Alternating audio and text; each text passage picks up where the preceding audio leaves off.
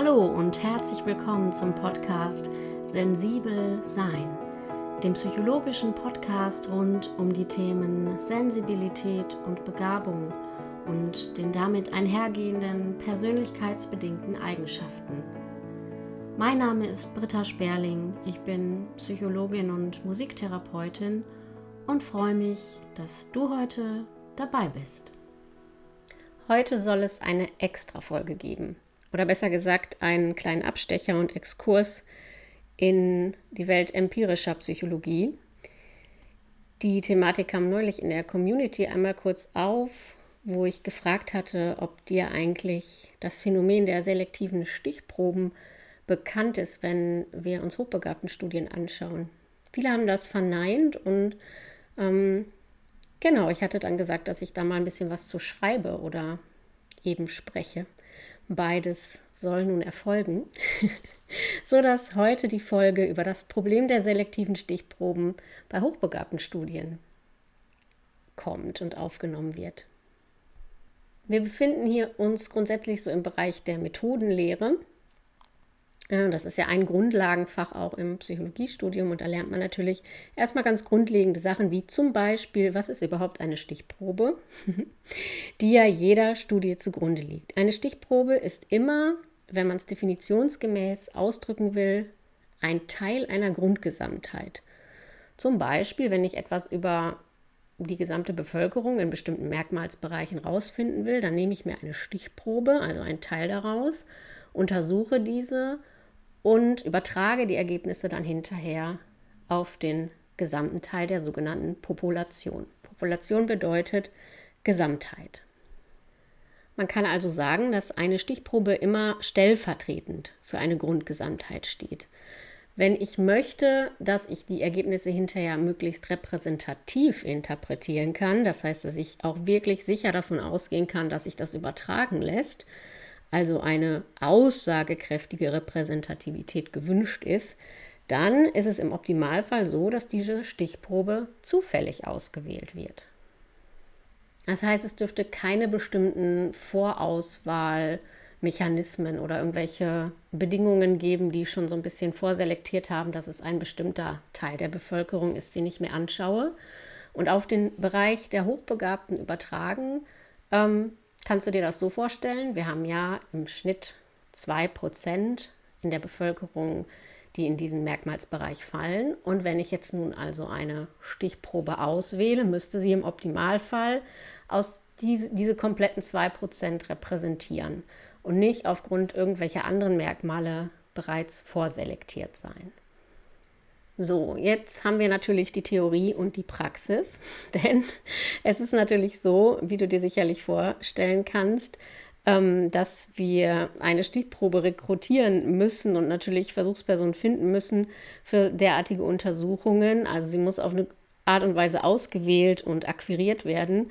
Und da liegt es natürlich nahe, dass man sich an Gruppen wendet, ähm, ja, wo, wo diese Thematik sozusagen eh schon repräsentiert ist und relevant ist. Ähm, ja, oder durch gezielte Intelligenztestungen dann eben auch die Gruppen zuweisen kann. Es ist also generell schon sehr kompliziert äh, zu sagen, man wählt bei diesem Merkmal Intelligenz irgendwie zufällig aus, weil es ist ja einfach nicht so ein offensichtliches Merkmal, wie jetzt zum Beispiel die Augenfarbe oder ich wollte jetzt schon Geschlecht sagen, aber auch das ist ja inzwischen nicht mehr so offensichtlich, aber lässt sich zumindest kategorial ja doch einigermaßen zuordnen. Ähm, was ich sagen will, es ist eben schwierig, weil es wird ja nicht flächendeckend jeder Mensch in der Population, in der Gesamtheit ähm, getestet. Im Gegenteil, wir haben ja sogar die Situation, dass wir sehr, sehr häufig ähm, eben ein Nichtwissen oder eine nicht vorhandene Testung eben bei den ähm, bestehenden hochbegabten Personen eben haben. Stell dir das so vor, dass ja nicht ähm, ja, ohne jeden Anlass ähm, IQ-Tests durchgeführt werden. In der Praxis sieht es ja doch eher so aus, dass meistens eine bestimmte Vorstelligkeit irgendwie, weil Fachpersonen da ist, dass es irgendwie zu einer Situation kommt, beispielsweise jetzt im Schulkontext, wo Lehrer oder Eltern dann meinen, ach, ähm, hier gibt es irgendwie eine Schwierigkeit oder ein Problem. Ich habe mal gehört, das könnte ja eventuell mit einer Hochbegabung zusammenhängen, also testen wir den doch mal. Und erst dann wird ja wirklich der Test durchgeführt und nicht generell zufällig im Vorfeld die ganze Klasse getestet. Das heißt, wir können davon ausgehen, ähm, dass die Menschen, die auch als hochbegabt erkannt werden, das sind dann mit höherer Wahrscheinlichkeit solche, die auf irgendeine Art mit Schwierigkeiten oder Problemen auftreten und man sich auf eine Ursachensuche begibt. Also ähm, es gibt ja sehr, sehr viele Hochbegabte auch, bei denen das Vorliegen dieser Veranlagung, sag ich mal, überhaupt gar kein Thema ist im Leben. Also wo auch kein Thema daraus gemacht wird, gemacht wurde. Da ist beispielsweise einfach völlig klar, dass sie sich ja in einem überdurchschnittlichen Intelligenzbereich bewegen. Das wird auch nie in Frage gestellt. Das ist gar kein Thema. Und ähm, bei denen ist natürlich es auch eher unwahrscheinlich, dass sie sich in irgendeiner Art oder in irgendeinem Kontext einer spezifischen Diagnostik unterziehen oder sich einer bestimmten Gruppe anschließen, sondern die gehen halt einfach ähm, ja so durch ihr Leben und fallen dann gar nicht in diesen Bereich von Personen, die potenziell mit einer höheren Wahrscheinlichkeit auch in Studien aufgenommen werden. Vielleicht ist also auch jemand, der ja sozial gut eingebunden ist, der sehr etabliert ist in seinem Beruf, in, in seinem Leben generell, der hat vielleicht gar nicht so das Bedürfnis, ähm, sich spezifisch jetzt mit dem Thema Hochbegabung so zu beschäftigen oder erst recht nicht sich einem bestimmten Verein anzuschließen, also einem bestimmten hochbegabten Verein. Und deshalb liegt immer mal wieder so die Vermutung im Raum, dass es eventuell sein könnte, dass wenn wir Menschen ähm, aus hochbegabten Vereinen für Studien rekrutieren, dass die vielleicht ähm, ja insgesamt eine höhere Belastung oder eine Überrepräsentation von Belastungen ähm, aufweisen, als das in der gesamten Population der Fall wäre. Das heißt, das ist der eigentlich größte Selektionseffekt, den man daraus folgern kann in dieser theoretischen Überlegung, dass gegebenenfalls eben Mensana oder eben Personen, die aufgrund einer bestimmten Vorannahme oder klinisch relevanten Fragestellungen diagnostiziert wurden, dass die also im Grunde aus der Repräsentativität so ein bisschen rausfallen, weil die wiederum zu einer ganz bestimmten Gruppe Hochbegabter gehören. Wenn du jetzt das Gefühl hast, das ist alles sehr, sehr theoretisch, ähm, dann ist das auch so. Und ähm, es wird halt deutlich oder man kann das übertragen, äh, in der Übertragung sagen, das ist auch ein Problem generell der psychologischen Forschung, die ja immer wieder ähm, sehr quantitativ ausgerichtet versucht, die Psychologie als ja, empirische Naturwissenschaft sehr ähm, ja, quantitativ eben zu verorten. Da sollen Merkmale kategorisiert, eingeordnet, ähm, grundsätzlich eben sehr viel mit Kategorisierungen, ja, nein, äh, Überlegungen gearbeitet werden und man kann an dieser Stelle auch ruhig mal ein bisschen noch ein größeres Kapitel aufmachen und die Frage stellen, ob es hier vielleicht auch so um ganz grundsätzliche, ähm, ja, methodische Fragen geht, die jetzt nicht nur spezifisch mit Hochbegabungsstudien zu tun haben, sondern vielleicht mit ähm, allgemein der psychologischen Forschung an sich.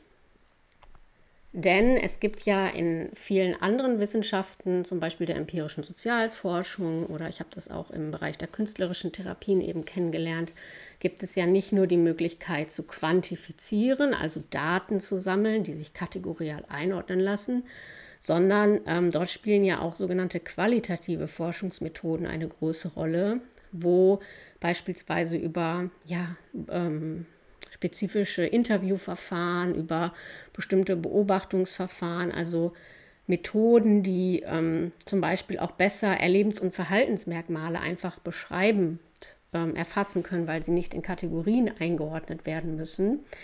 Ähm, ja, und zum Beispiel auch den Aspekt berücksichtigen können, einfach mal mit Menschen oder tätigen Menschen in der Praxis Interview, Experteninterviews zu führen, daraus Daten zu generieren, die aber eben einer sehr ja, fallorientierten Charakter haben und nicht so sehr in dieses, wir müssen möglichst viele Daten und ganz ähm, hohe Datenmengen generieren fallen. Und ähm, das gibt es in der hochbegabten Forschung tatsächlich eben relativ wenig.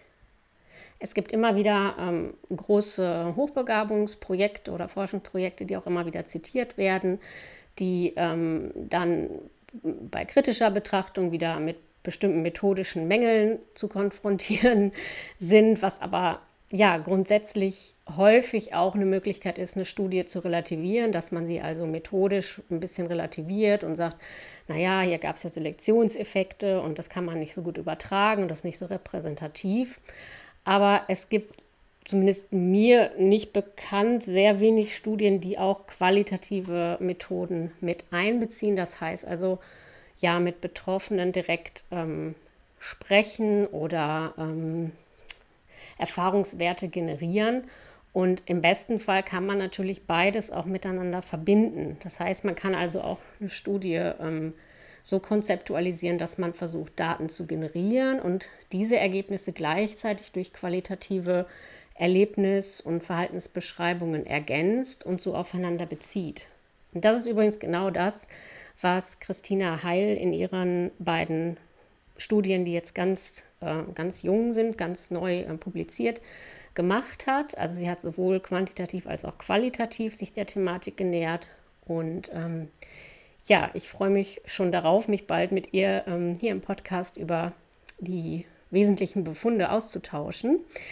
Und ähm, diese Methode, genau, beides zu kombinieren, ist eben was, ja, was auch vielleicht der Komplexität der Sache gerecht wird und wo wir sagen können, ähm, dadurch wird nicht ähm, die Forschung schlechter, sondern es geht am Ende der, äh, des Tages ja, nicht so darum, qualitativ, quantitativ, was ist besser, was ist schlechter, sondern welche Methoden sind eigentlich entsprechend zu wählen, um auch die, ja, die Hypothesen, die hinter einer Forschung, hinter einer Studie stehen, um denen angemessen begegnen zu können.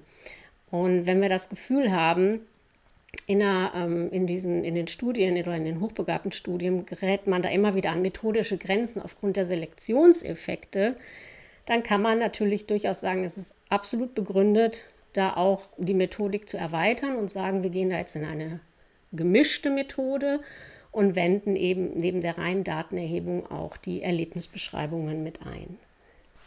Wenn wir jetzt nochmal aus rein quantitativer Sicht die Frage aufwerfen, was müsste eigentlich gegeben sein, damit sozusagen eine Repräsentativität optimal gewährleistet wäre und die Ergebnisse hinterher so aussagekräftig wären, dass man sie übertragen könnte.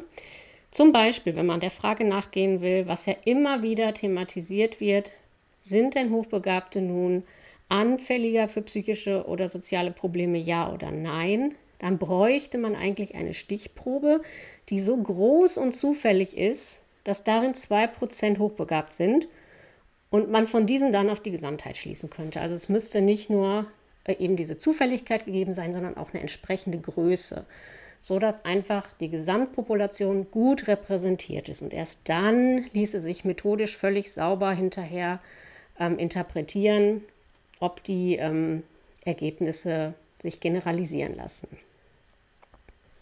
Ja, und genau das ist ja eigentlich immer wieder die große Frage, an der ähm, ja auch viel in den in den Alltagsdebatten, in den Debatten unter Betroffenen ähm, oder Interessierten immer wieder sich so die Geister scheiden. Ähm, also sind Hochbegabte jetzt häufiger von psychischen Erkrankungen betroffen, ja oder nein? Und es gibt irgendwie zwei Richtungen, ähm, was eine absolute Kontroverse äh, widerspiegelt. Ich hatte das auch schon an anderer Stelle mal erklärt. Und zwar entweder dieses Bild, dass ähm, Hochbegabte eben absolut gar keine höheren ja, Verletzbarkeiten oder Gefährdungen irgendwie in sich tragen oder ausgesetzt sind, ähm, Problematiken zu entwickeln. Also eher so dieses privilegierte Bild vom Vielleister, der ähm, keine Probleme hat. Und das andere ist eben genau das Gegenteil. Ähm, also Hochbegabte sind zu bemitleiden und haben viel eher Schwierigkeiten und Probleme im psychisch, emotional und sozialen. Und das ist eigentlich fast schon ein bisschen ja, wie soll ich sagen, naja, zum Schmunzeln einfach, dass äh, im Grunde weder das eine noch das andere so wirklich klar bis heute zu beantworten ist und ähm, wir bei beiden Aussagen irgendwie auch einen ziemlich starken Vorurteilscharakter irgendwie haben, dem wir da begegnen und das einfach so diese totalen Extreme sind. Und Studien, die beispielsweise hervorgebracht haben, dass es eben ähm, höhere Anzahl an psychischen Auffälligkeiten, Problematiken gibt. Das ist zum Beispiel eine Untersuchung, die immer wieder zitiert wird von Kapinski und seinen Kollegen. Die wird eben wiederum ähm, methodisch dann auch teilweise sehr kritisiert, sodass man da einfach nicht sagen kann, ähm, die Ergebnisse sind zuverlässig. In der Studie von Kapinski beispielsweise war es übrigens so, dass ausschließlich Mitglieder ähm, des Hochbegabtenvereins eben untersucht wurden und ja, man schon davon ausgehen kann, dass da starke Selektionseffekte eben gewirkt haben. Und, und die groß angelegte Marburger Hochbegabten Untersuchung oder auch Längsschnittstudien, zum Beispiel von Tierman, die über viele, viele Jahre gehen, die zeichnen ja eben genau das entgegengesetzte Bild, also dass ähm, hochbegabte Kinder und Jugendliche größtenteils schulisch erfolgreich sind, gut integriert, sozial angepasst und auch psychisch stabil und äh, ziemlich selbstsicher in ihrem Auftreten. Und ähm, ja, diese Forscher und diese ähm, Autoren, die folgern dann eben auch aus ihren Ergebnissen, dass die Annahme eben von ähm, ja, stärkeren Auffälligkeiten und Schwierigkeiten reine Vorurteile sind und dass das nichts mit äh, dem, was man erheben kann oder was man messen kann, zu tun hat. Es gibt noch zwei ganz interessante Überblicksarbeiten, eine von Rin und Bischoff. Die haben sich viele verschiedene Studien angeguckt und haben zusammenfassend eben auch geschlussfolgert, dass Hochbegabte ja zumeist erfolgreich und mit ihrem beruflichen und privaten Leben zufrieden sind. Und Cross und Cross, die haben 2015, das ist also noch gar nicht so wahnsinnig lange her, ähm, die haben sich speziell auch nochmal auf die psychische Gesundheit ähm, geschaut und konnten dort eben auch nicht irgendwie eine Überrepräsentation oder so feststellen, sondern schlussfolgern eben auch, dass hochbegabte Menschen ja eigentlich ungefähr gleich häufig psychische Schwierigkeiten haben bzw. Erkrankungen erleiden. Aber was in ihrer Studie interessant ist, und das halte ich auch für hochrelevant, das immer wieder so hervorzuheben, dass die Ursachen eben für das Auftreten der psychischen Erkrankungen ganz andere waren. Also bei so Themen wie ähm, eben Perfektionismus oder existenziellen depressiven Erfahrungen auch aufgrund ja von einer erhöhten Sensitivität oder ja einem starken Überengagement in vielen Lebensbereichen oder dem Gefühl auch ähm, sozial eher isoliert zu sein. Das sind alles so Punkte, die sie nennen. Aber also was man eben festhalten kann oder sagen kann, ähm, es gibt eben für ja für beide Erkenntnisbereiche sozusagen schon Studien, die man ähm, heranziehen kann und die man nennen kann. Und es gilt eben wie insgesamt immer in der psychologischen Forschung die Methodik genau anzuschauen und auf Grundlage ja, dieser dann die Ergebnisse zu interpretieren. Ja, und dann bleibt natürlich immer so ein bisschen die Frage, woraus setzt sich dann die Wahrnehmung oder die, ja, vielleicht nennen wir es tatsächlich Meinung oder Einschätzung ähm, vieler praktisch Tätiger auch zusammen. Ähm, ist es vielleicht auch teilweise ein bisschen mitbedingt durch Wahrnehmungsverzerrungen, dass eben natürlich Menschen, die in Beratungsprozesse, in Coachingprozesse, in Therapieprozesse gehen, das sind natürlich die mit Schwierigkeiten, dass vielleicht ähm, dadurch auch ein Bild entsteht, dass diese überrepräsentiert sein könnten. All das, ähm, ja, muss noch geklärt werden oder ist eben noch nicht eindeutig geklärt. Und bis dahin müssen wir damit leben, dass es diese Uneindeutigkeiten gibt äh, und uns immer wieder vor Augen führen, ja, dass wir Phänomene eben aus unterschiedlichen Erfahrungswelten, aus unterschiedlichen inneren Theorien heraus auch betrachten und ja, die empirische Forschung natürlich sich immer ihren Gütekriterien versucht äh, bewusst zu werden, von denen eine ja auch die Objektivität ist. Also sie versucht objektive, reliable und valide Ergebnisse ähm, hervorzubringen aber nichtsdestotrotz gibt es da eben Grenzen. Und ähm, es stellt sich am Ende immer die Frage, ähm, was bedeutet das Ganze auch für die Praxis? Ähm, wem hilft es wie, wo, wann weiter? Und ähm, ja, wie schon zwischendurch einmal kurz angekündigt, ähm, habe ich mit Christina Heil verabredet, mich darüber hier im Podcast auszutauschen. Und da sie ja nun wirklich diese Forschungsperspektive auch kombiniert mit ihren praktischen Erfahrungen mitbringt, bin ich schon ganz gespannt und freue mich schon sehr auf das Gespräch mit ihr, was äh, hoffentlich noch im November stattfinden wird. Ja, damit alles vollständig ähm, ist in dieser Folge an Informationen, werde ich dir alle wichtigen Quellen, alle wichtigen Autoren einmal in die Show Notes schreiben. Du bist also herzlich eingeladen, wenn dich das wirklich interessiert und dann noch tiefer einsteigen willst, ähm, dich auch gerne nochmal mit den einzelnen Untersuchungen, mit den Studien speziell auseinanderzusetzen und ähm, ja auch die Autoren so ein bisschen die Namen der Autoren so ein bisschen auf dem Schirm zu haben. Wir haben in Deutschland ähm, an einigen Universitäten Forschungsschwerpunkte Intelligenz und Hochbegabung.